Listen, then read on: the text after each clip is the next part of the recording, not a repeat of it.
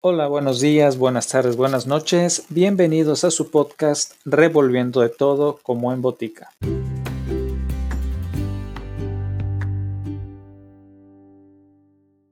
En este episodio continuamos con el manifiesto Yuna Bomber. Acompáñenme. Estrategia 180. Los tecnófilos nos están llevando un viaje totalmente imprudente a lo desconocido. Mucha gente entiende algo de lo que el progreso tecnológico nos está haciendo. Sin embargo, toma una actitud pasiva porque piensa que es inevitable. Pero Freedom Club no piensa que lo sea. Pensamos que se puede parar y daremos aquí algunas indicaciones de cómo arreglárselas para parar. 181. Como afirmamos en el párrafo 166, las dos tareas principales para el presente son promover la tensión social y la inestabilidad en la sociedad industrial y desarrollar y propagar una ideología que se oponga a la tecnología y al sistema industrial. Cuando el sistema esté suficientemente inestable y con tensión, puede que sea posible una revolución contra la tecnología. El modelo será similar al de la Revolución Francesa y Rusa. La sociedad francesa y la rusa algunas décadas anteriores a sus respectivas revoluciones mostraron un incremento de los signos de tensión y debilidad. Mientras tanto, se desarrollaron ideologías que ofrecían una nueva visión del mundo que era bastante diferente a la vieja. En el caso ruso, los revolucionarios trabajaban activamente para minar el viejo orden. Entonces, cuando el viejo sistema fue puesto bajo suficiente tensión adicional, por medio de una crisis financiera en Francia y en Rusia por una derrota militar, fue barrido por los revolucionarios. Lo que proponemos es algo en la misma línea. 182. Se objetará que la Revolución Francesa y Rusa fracasaron pero muchas revoluciones tienen dos finalidades. Una es destruir una forma vieja de sociedad y la otra es establecer la nueva forma imaginada por los revolucionarios. La Revolución Francesa y Rusa fracasaron, afortunadamente, en crear la nueva clase de sociedad que soñaban, pero fue bastante afortunadas destruyendo la vieja sociedad. No tenemos ilusiones acerca de la facilidad de crear una nueva forma de sociedad ideal. Nuestra finalidad es solo destruir la forma existente. 183. Pero una ideología con objeto de ganar un apoyo entusiasta tiene que tener un ideal positivo, así como uno negativo. Tiene que estar a favor de algo, así como contra algo.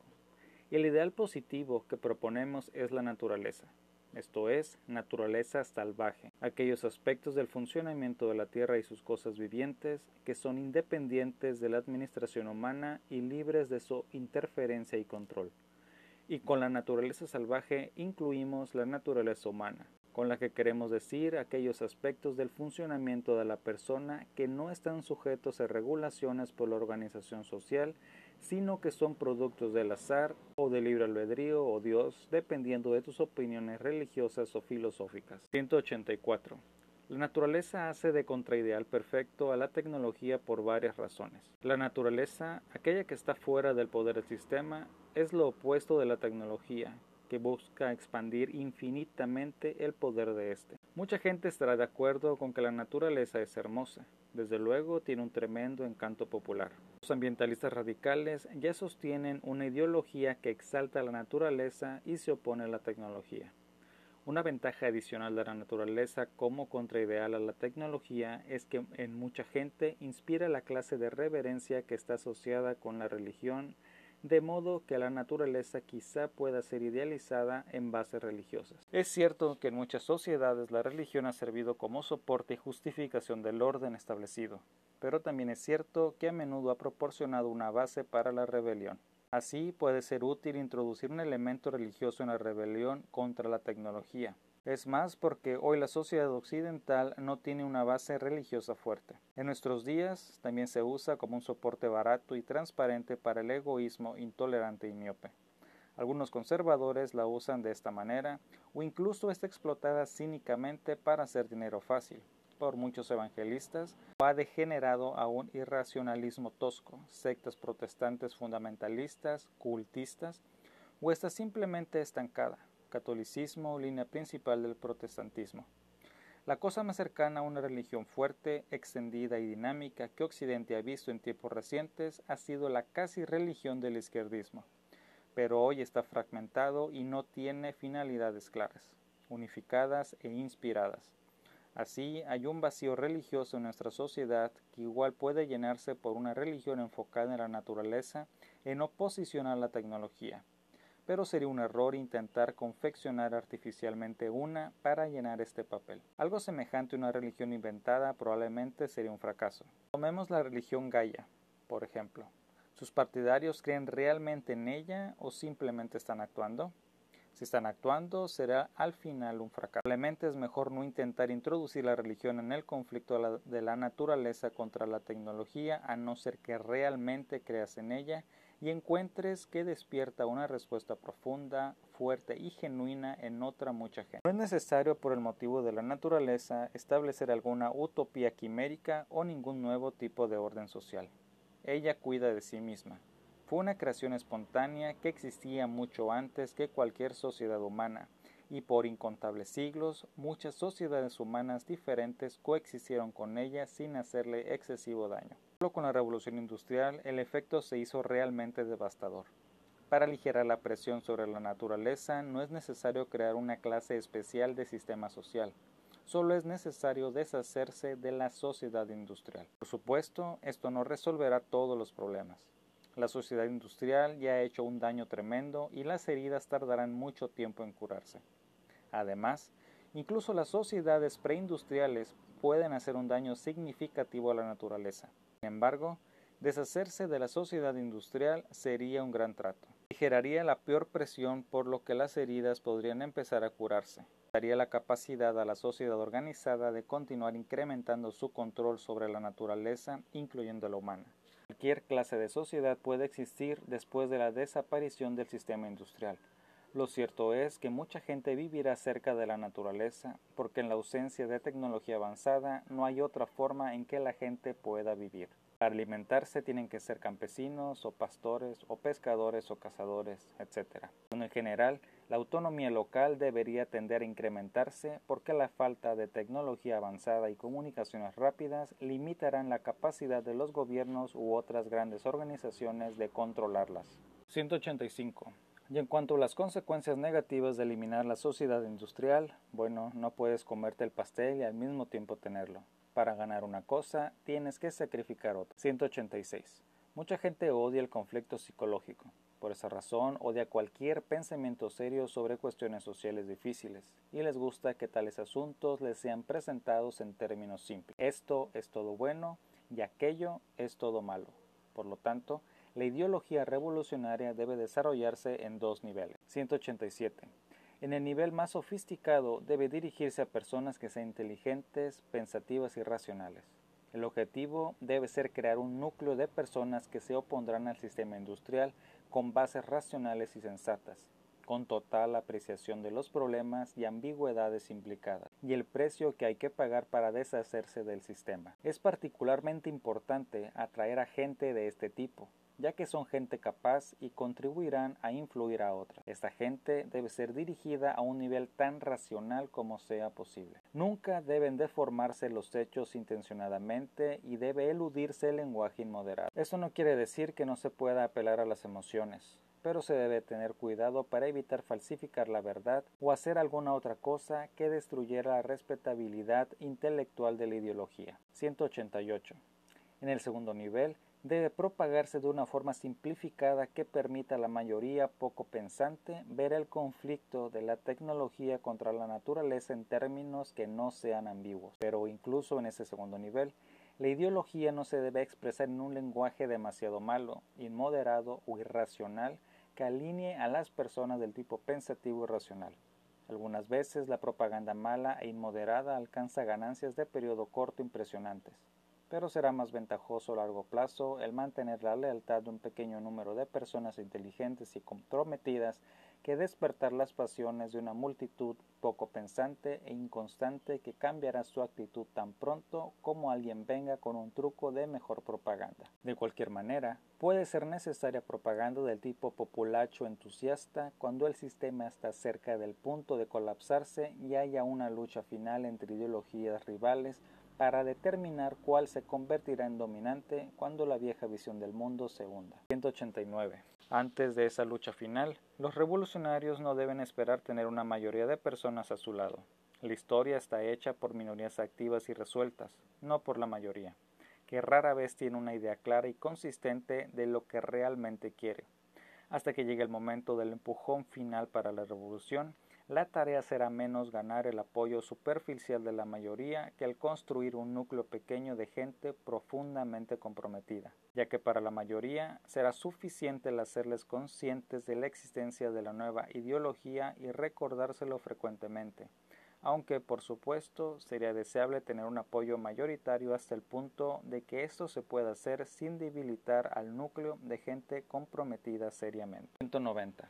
Cualquier clase de conflicto social ayuda a desestabilizar el sistema, pero uno debe ser cuidadoso sobre la clase de conflicto que estimula. La línea de conflicto se debe dibujar entre la masa de gente y la élite que sostiene el poder en la sociedad industrial. Políticos, científicos, ejecutivos de negocios de alto nivel, funcionarios gubernamentales, etc. No se debe dibujar entre los revolucionarios y la masa de gente. Por ejemplo, sería una mala estrategia el condenar a los americanos por sus hábitos de consumo. En vez, al americano medio debe retratársele como a una víctima de los anuncios de la industria de mercado que lo han absorbido para comprar mucha basura que no necesita y que es una compensación muy pobre a cambio de su libertad perdida. Cualquier aproximación de las dos es consecuente con los hechos. Es meramente una cuestión de actitud si culpas a la industria publicitaria de manipular al público o al público por permitir ser manipulado. Por una cuestión de estrategia, generalmente uno debe evitar culpar al público. 191. Uno se lo debe pensar dos veces antes de estimular cualquier otro conflicto social que el de la élite que sustenta el poder, la cual maneja la tecnología y el público en general sobre los que la tecnología ejerce su poder. Por un lado, otros conflictos tienden a distraer la atención del problema importante, entre el poder de la élite y la gente normal, entre la tecnología y la natural. Por otro lado, a la larga otros conflictos pueden tender a estimular la tecnologización, porque cada lado en tal conflicto quiere usar el poder tecnológico para aventajar a su adversario. Esto se ve claramente en la rivalidad entre naciones. También aparece en conflictos étnicos dentro de estas. Por ejemplo, en América muchos líderes negros están ansiosos por ganar poder para los afroamericanos, situando a personas negras en la élite tecnológica.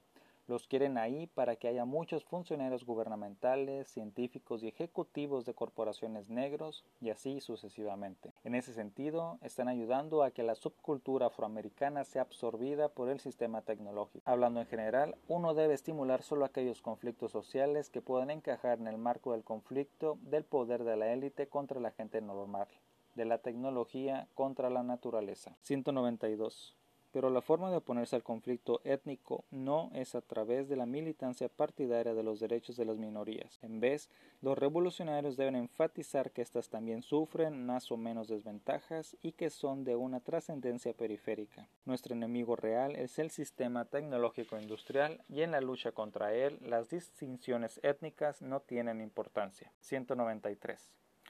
La clase de revolución que tenemos en mente no implica necesariamente un alzamiento armado contra algún gobierno. Puede o no suponer violencia física, pero no será una revolución política. Su foco estará en la tecnología y en la economía, no en la política. Se puede concebir remotamente que la revolución puede consistir solo en un cambio masivo de actitudes hacia la tecnología, resultando en una desintegración relativamente gradual y sin dolor.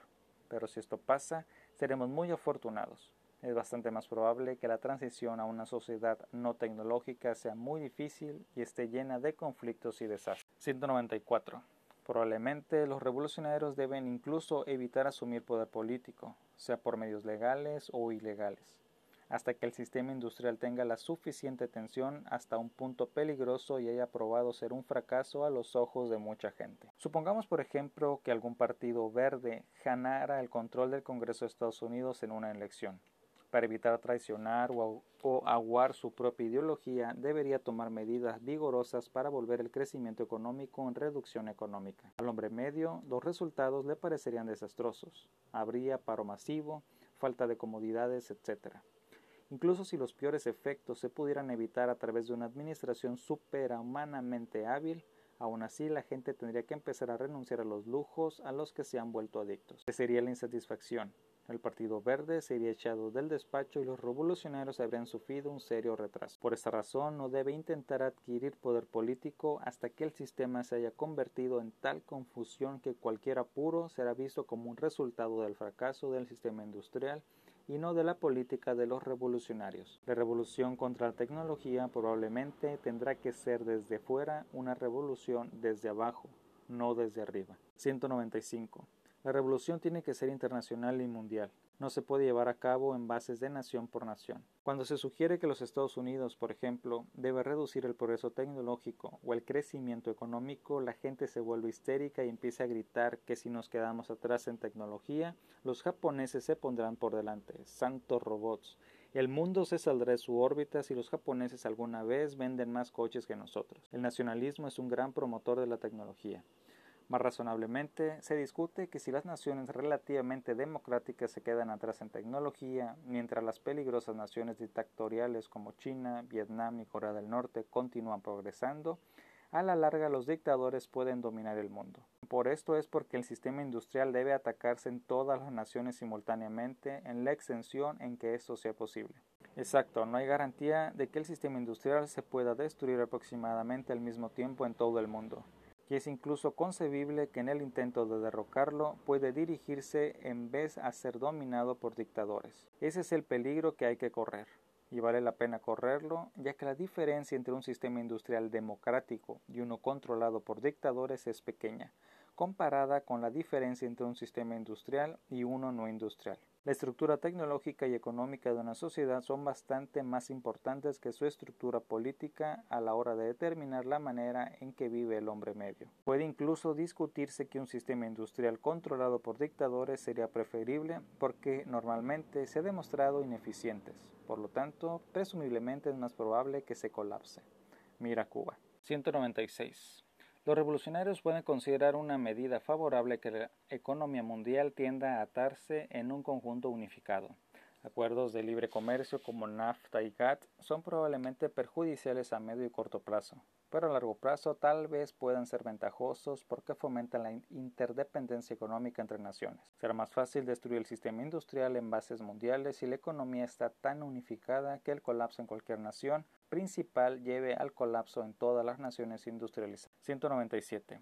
Alguna gente toma la línea de que el hombre moderno tiene demasiado poder, demasiado control sobre la naturaleza, pretenden una actitud más pasiva por parte de la raza humana. En el mejor de los casos, se está expresando poco claramente porque no distinguen entre el poder para las grandes organizaciones y el poder para las personas y los pequeños grupos. Es un error pretender la impotencia y la pasividad porque la gente necesita poder. El hombre moderno como entidad colectiva, eso es el sistema industrial. Tiene un inmenso poder sobre la naturaleza y nosotros. Consideramos esto funesto pero las personas y los grupos pequeños de personas actuales tienen bastante menos poder del que nunca tuvo el hombre primitivo. Hablando en general, el poder abrumador del hombre actual sobre la naturaleza se ejerce no por las personas o por los pequeños grupos, sino por grandes organizaciones, hasta el punto de que la persona media actual puede ejercer el poder de la tecnología, pero solo dentro de estrechos límites y solo bajo la supervisión y el control del sistema. Necesitas una licencia para todo y con ella vienen reglas y regulaciones. La persona solo tiene aquellos poderes tecnológicos que el sistema elige proporcionarle. Su poder personal sobre la naturaleza es pequeño. 198. Las personas y los grupos pequeños primitivos en realidad tenían un poder considerable sobre la naturaleza, o puede que sea mejor decir poder dentro de la naturaleza. Cuando el hombre primitivo necesitaba comida, sabía cómo encontrar y preparar raíces comestibles, cómo seguir la pista a la caza y atraparla con armas hechas en casa. Sabía cómo protegerse del calor, del frío, de la lluvia, de los animales peligrosos, etc. Pero hizo relativamente poco daño a la naturaleza porque el poder colectivo de la sociedad primitiva era insignificante comparado con el poder colectivo de la sociedad industrial. 199. En vez de pretender la impotencia y la pasividad, uno debe argumentar que el poder del sistema industrial debe romperse y que esto incrementará ampliamente el poder y la libertad de las personas y los pequeños grupos. 200. Hasta que el sistema industrial ha sido destruido minuciosamente, este debe ser la única finalidad. Otras finalidades distraerán la atención y la energía de la principal. Más importante, si los revolucionarios se permiten tener cualquier otra finalidad, se verán tentados a usar la tecnología como una herramienta para alcanzar esa otra finalidad. Si ceden a esa tentación, caerán directamente en la trampa tecnológica, porque la tecnología moderna es un sistema unificado y estrechamente organizado, por lo que con objeto de conservar algo de tecnología, uno se encuentra obligado a conservar la mayor parte. Por lo tanto, se termina sacrificando solo sumas testimoniales de esta. 201. Supongamos, por ejemplo, que los revolucionarios tomaran la justicia social como finalidad. Siendo como es la naturaleza humana, la justicia social no se daría espontáneamente, tendría que ser forzada. Con ese objeto, los revolucionarios tendrían que retener las organizaciones y el control central. Para eso necesitarían transporte rápido de larga distancia y comunicación y por tanto toda la tecnología necesaria para sostenerlo. Para alimentar y vestir a la gente pobre tendrían que usar tecnología agrícola y de manufactura, y así sucesivamente, por lo que el intento de asegurar la justicia social les forzaría a retener la mayor parte del sistema tecnológico. No es que tengamos nada contra la justicia social, pero no debe permitirse que interfiera en el esfuerzo de acabar con el sistema tecnológico. 202. Sería desesperado intentar atacar al sistema sin usar alguna tecnología moderna. Si nada más se tienen que usar los medios de comunicación para propagar su mensaje, pero deben usar tecnología moderna para un solo propósito, atacar al sistema tecnológico. 203. Imagina un alcohólico sentado en un tonel de vino enfrente. Supón que empieza a decirse, el vino no es malo si se usa con moderación, porque pequeñas cantidades son incluso buenas. Bueno, ya sabes lo que va a pasar. No olvides nunca que la raza humana es simplemente como un alcohólico con un tonel de vino. 204. Los revolucionarios deben tener tantos niños como puedan. Hay una fuerte evidencia científica de que las actitudes sociales son una, son una extensión significativa heredadas. Nadie sugiere que una actitud social es el resultado directo de la constitución genética de una persona pero parece que los rasgos de la personalidad son en parte heredados y que algunos de ellos tienden dentro del contexto de nuestra sociedad a hacer una persona más probable a sostener esta o aquella actitud social. Se ha planteado alguna objeción a estas recomendaciones, pero son débiles y parecen estar motivadas ideológicamente. En cualquier acontecimiento, nadie niega que como media los niños tienden a sostener actitudes sociales similares a las de sus padres. Desde nuestro punto de vista, no importa mucho si las actitudes pasan genéticamente o a través de la formación en la infancia. En cualquier caso, pasan. 205. El problema es que mucha de la gente que está inclinada a rebelarse contra el sistema industrial está también preocupada sobre el problema de la población. Por lo tanto, creen oportuno tener pocos o ningún niño. De esta forma pueden estar cediendo el mundo a gente que mantiene o al menos acepta el sistema industrial. Para asegurar la resistencia de la próxima generación de revolucionarios, la actual debe reproducirse abundantemente. Haciéndolo empeorará el problema de la población solo ligeramente. Y el problema importante es acabar con el sistema industrial, porque una vez haya pasado la población mundial, necesariamente decaerá. Mientras, si el sistema industrial sobrevive, continuará desarrollando nuevas técnicas de producción de comida que puedan permitir a la población mundial incrementarse casi indefinidamente. 206. Respecto a la estrategia revolucionaria, en los únicos puntos en los que insistimos absolutamente son que la única finalidad predominante tiene que ser la eliminación de la tecnología moderna y que ninguna otra finalidad puede permitirse que compita con esta. Para el resto se debe tomar una aproximación empírica. La experiencia indica que alguna de las recomendaciones hechas en los párrafos precedentes no va a dar buenos resultados, entonces se debe descartar. Eso fue todo por hoy. Gracias por acompañarme. Hasta el próximo episodio.